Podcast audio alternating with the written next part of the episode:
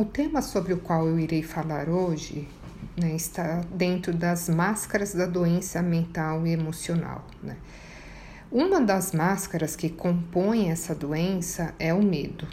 Né? E falando do medo, uh, primeiramente assim, o medo ele é uma um dos sentimentos básicos que constitui a nossa personalidade, a formação da nossa personalidade. Né? Então existe um medo saudável, né? Um medo bom, que é aquele que nos coloca em proteção, né? E é o instinto de sobrevivência nesse, nesse sentido. Né? Mas existe um medo ruim, que é o medo doentio, o medo patológico, que é aquele que nos coloca em situações é, de perigo. Né? Perigo porque deixamos de usufruir a nossa vida. Tá? E nesse medo patológico, tudo que nós não conseguimos é justamente essa proteção. Né?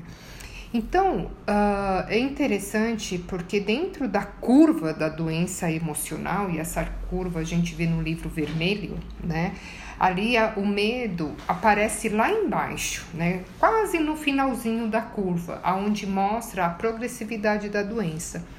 E ali fala de um medo irracional, que é o medo de tudo de todos, o que pode conduzir a uma depressão profunda, a um desespero, até chegar ao medo de viver ou até mesmo um medo de morrer. Né?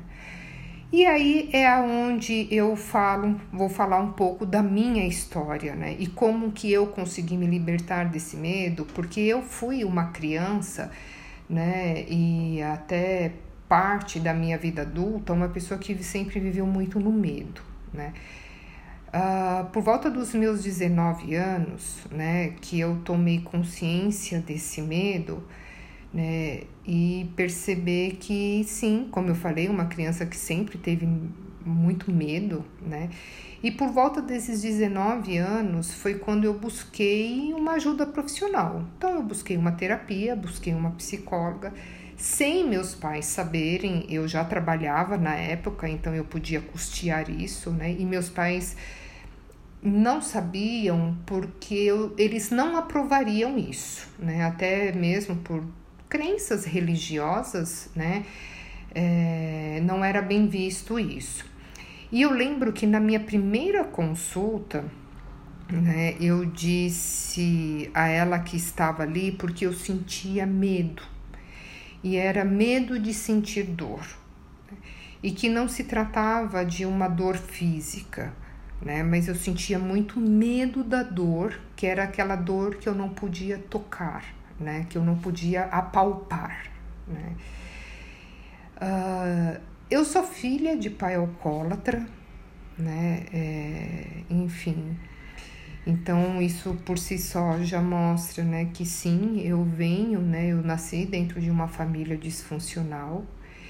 E uma das características dos filhos, né, que vem de uma família desestruturada, de uma família disfuncional, é, que é se sentir diferente de outras pessoas. E era exatamente isso que eu sentia na minha infância, na minha adolescência, né? Que eu, eu me sentia sempre muito diferente, né? Da, de outras pessoas. Eu convivi com o meu pai só até os três anos de idade. Né? Mas a minha mãe, né, nesse divórcio, ela se casou novamente, né? E mesmo minha mãe já estando em outro casamento, ela falava tanto, mas tanto sobre os episódios de embriaguez do meu pai, né?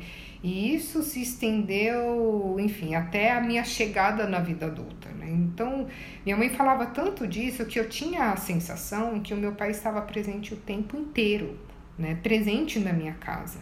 Então ela contava muito sobre as traições, as perdas de emprego dele, né, como ela tinha que se virar, o que que ela, né, enfim. Né, então era assim, o, o meu pai, né, é, pareciam fantasmas que, que sempre rondava a minha casa, né. E diante dessas, desse cenário, né, é, sim, né, eu, eu percebia que eu era uma criança, né? Eu fui uma criança que sempre me preocupei muito com os problemas da minha casa, né? Que problemas eram esses? Então, eu tenho um, irmão, né, um irmão mais velho, que é né, justamente desse primeiro casamento da minha mãe, né? E que meu irmão era, vamos dizer, um filho rebelde, né?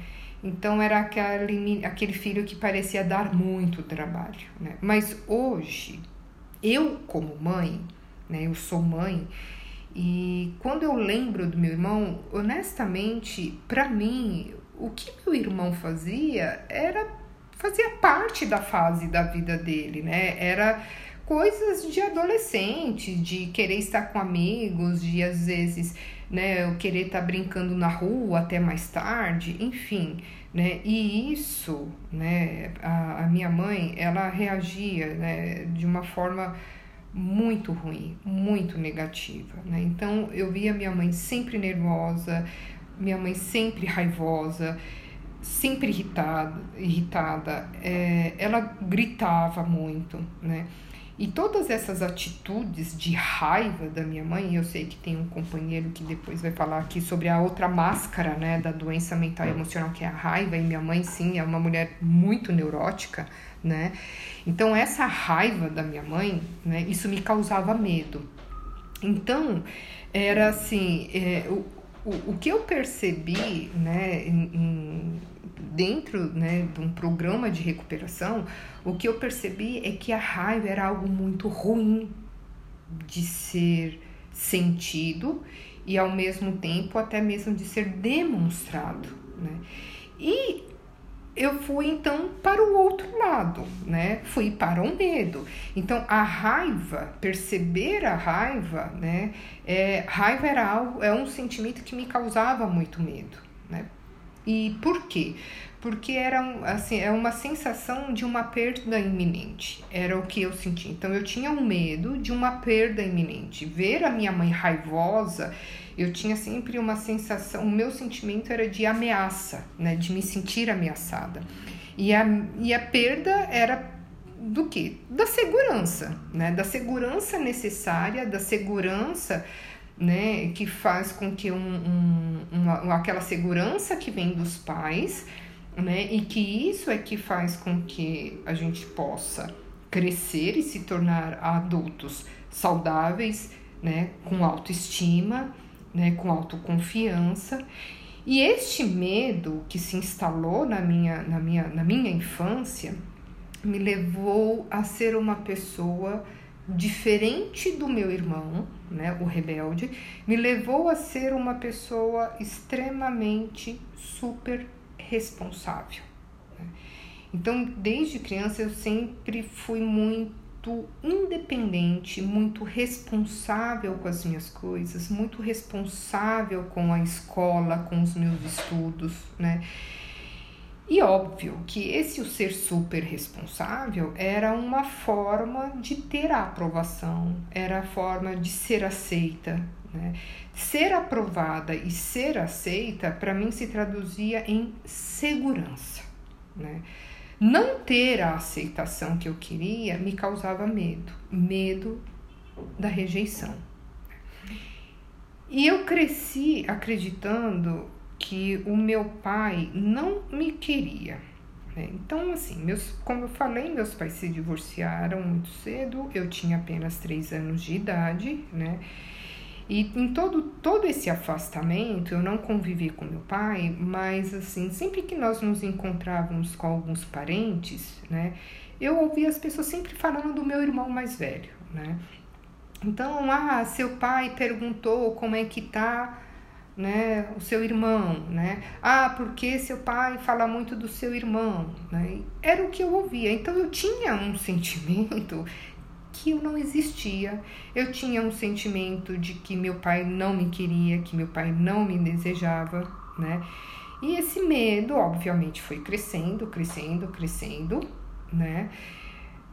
E eu e aí eu me escondia, né? Me escondia atrás de um de uma de um de uma atitude, como eu falei, de um comportamento de ser a super responsável, né? E por ser a super responsável, tudo que eu temia era expor ou as minhas falhas, que as pessoas me perce percebessem as minhas falhas, né? Então, esse medo de, de se expor, de ser quem eu realmente é, eu queria ser, né? Então, eu não, não enfim, eu não, não sentia que eu era uma criança que eu podia simplesmente ser criança, né? É, essa exposição ela me soava agressiva, assim, eu tinha, eu sentia uma vergonha de ser eu mesma, né? Medo de falhar, medo de não ser boa o suficiente. Para exemplificar melhor, o que eu quero dizer é que, né, eu, hoje eu, eu olho, quando eu olho para o meu filho, eu vejo ele uma criança tão espontânea, ele é tão espontâneo, ele é, é tão ele mesmo, e eu vejo como isso é saudável. E aí, na verdade, quando eu olho para ele, eu vejo ele, assim, às vezes tendo algumas atitudes e comportamentos que me remetem à minha infância que eu penso assim, poxa, como eu gostaria de é, eu lembro de querer ser assim, de fazer essas coisas que ele faz, como cantar, dançar na frente das pessoas e não se importar com que as pessoas, se as pessoas estão olhando para ele ou não. E eu lembro de quando criança querer fazer isso, sentir vontade de fazer isso e não fazer, né? E aí aquela frase, frase lá atrás que eu falei, né, de, de filhos adultos, de pais alcoólatras, como se sentem diferentes, né? E aí o interessante, né, é que todos esses sentimentos em relação ao meu pai, somente aos 30 anos de idade, né, eu fui resgatar uma parte dessa minha história, né, dessa do meu pai que eu não conhecia. Mas aos 30 anos o meu pai já não era mais vivo. Na verdade, meu pai faleceu quando eu tinha 19 anos. E é interessante que quando eu estava fazendo, preparando, né, essa, essa esse tema, né? Eu falei, poxa vida, olha só, aos 19 anos, quando eu busquei a terapia e que eu disse que eu tinha sentia medo de sentir dor, né? Foi quando eu recebi a notícia de que meu pai havia falecido e parecia é, e que eu não compreendia porque quando eu recebi a notícia do meu pai assim eu não chorei eu não senti nada né? É, Para não falar que eu não senti nada, eu senti apenas uma angústia dentro do peito que eu não sabia identificar, né? E, e hoje eu entendo que aquele medo da dor, né, era em parte, né, estava relacionado a essa história que eu fui resgatar aos meus 30 anos, quando eu fui visitar os meus avós paternos, que ainda eram vivos, né?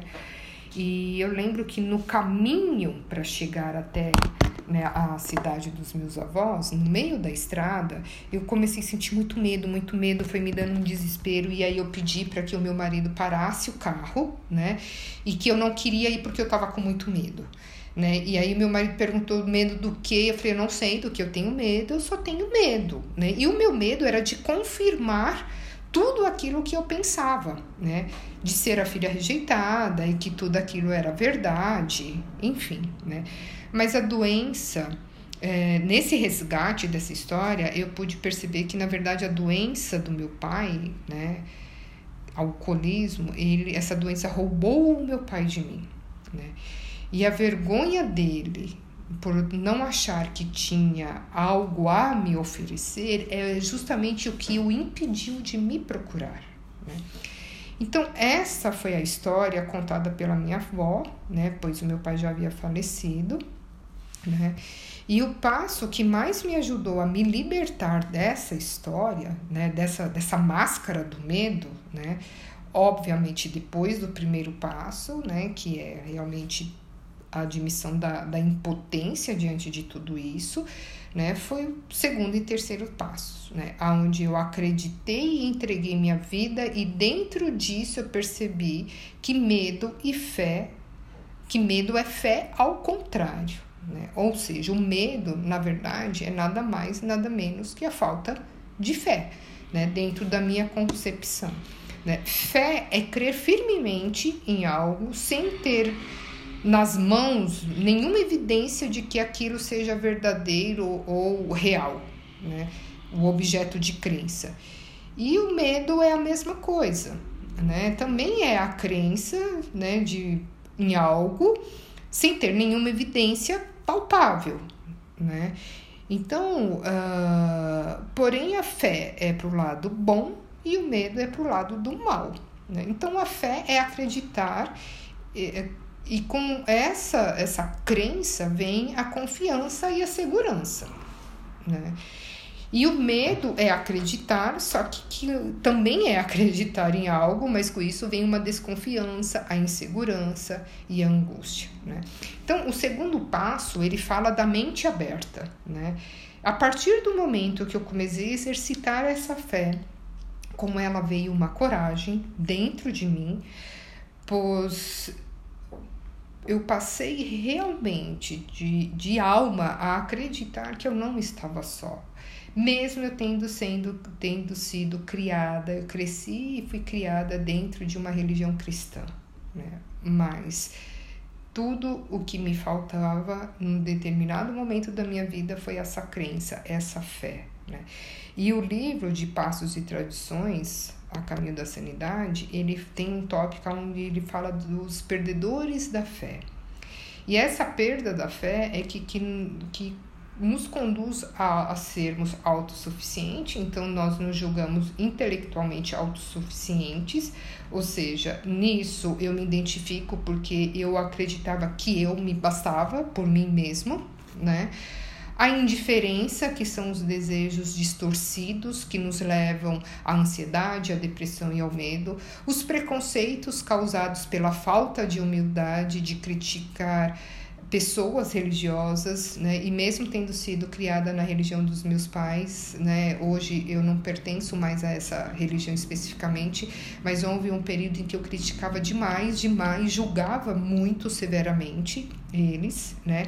Fiz tanto isso e hoje eu o que eu vejo é que foi essa crença, essa religião ter sido educada dentro desses preceitos é que me ensinou muitos valores e princípios morais, os quais me protegeram e salvaram a minha vida em diversas situações. Né?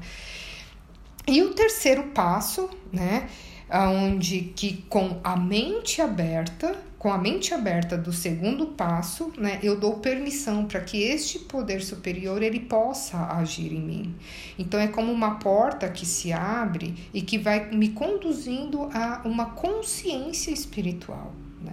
Então, para mim, os três primeiros passos, né, é onde se se tem, se eu entendo como a essência da espiritualidade, que é a admissão, acreditar e ter fé, né, que é a crença de que está no caminho certo. E sim, né, hoje eu sou dependente de Deus, né? E o interessante é para algumas pessoas ou para mesmo para aqueles que não acreditam em Deus, né? Ou não acredito em nenhum, não tem nenhum poder superior, mas é interessante como nós dependemos de uma infinidade de coisas, né? Da luz elétrica, né? da luz solar, que seja, ou da água, da comida e etc. E depender dessas coisas não nos incomodam, não nos revoltam, né? Mas na mente egocêntrica, a dependência de Deus, sim, ela incomoda muitas pessoas, né? É por quê? Porque isso significa mudar um padrão escravizante para entrar numa liberdade espiritual. E essa liberdade espiritual é essa liberdade, né, que é o mesmo que se libertar da doença. Então eu aprendi né, a substituir o meu medo, né, pela fé, né? E também, não só a fé, mas também a substituir esse medo pelo amor, né? Que é o que NA nos ensina, que é aprender, que é adquirir a capacidade de amar. Né? Então, as emoções distorcidas, as emoções irreais, né? Elas surgem muito desse padrão, né? Da dificuldade, da incapacidade de amar, né? Então, hoje eu sou grata a essa programação porque de, me ajudou muito a reconhecer a verdadeira essência do amor, né? o que é o amor.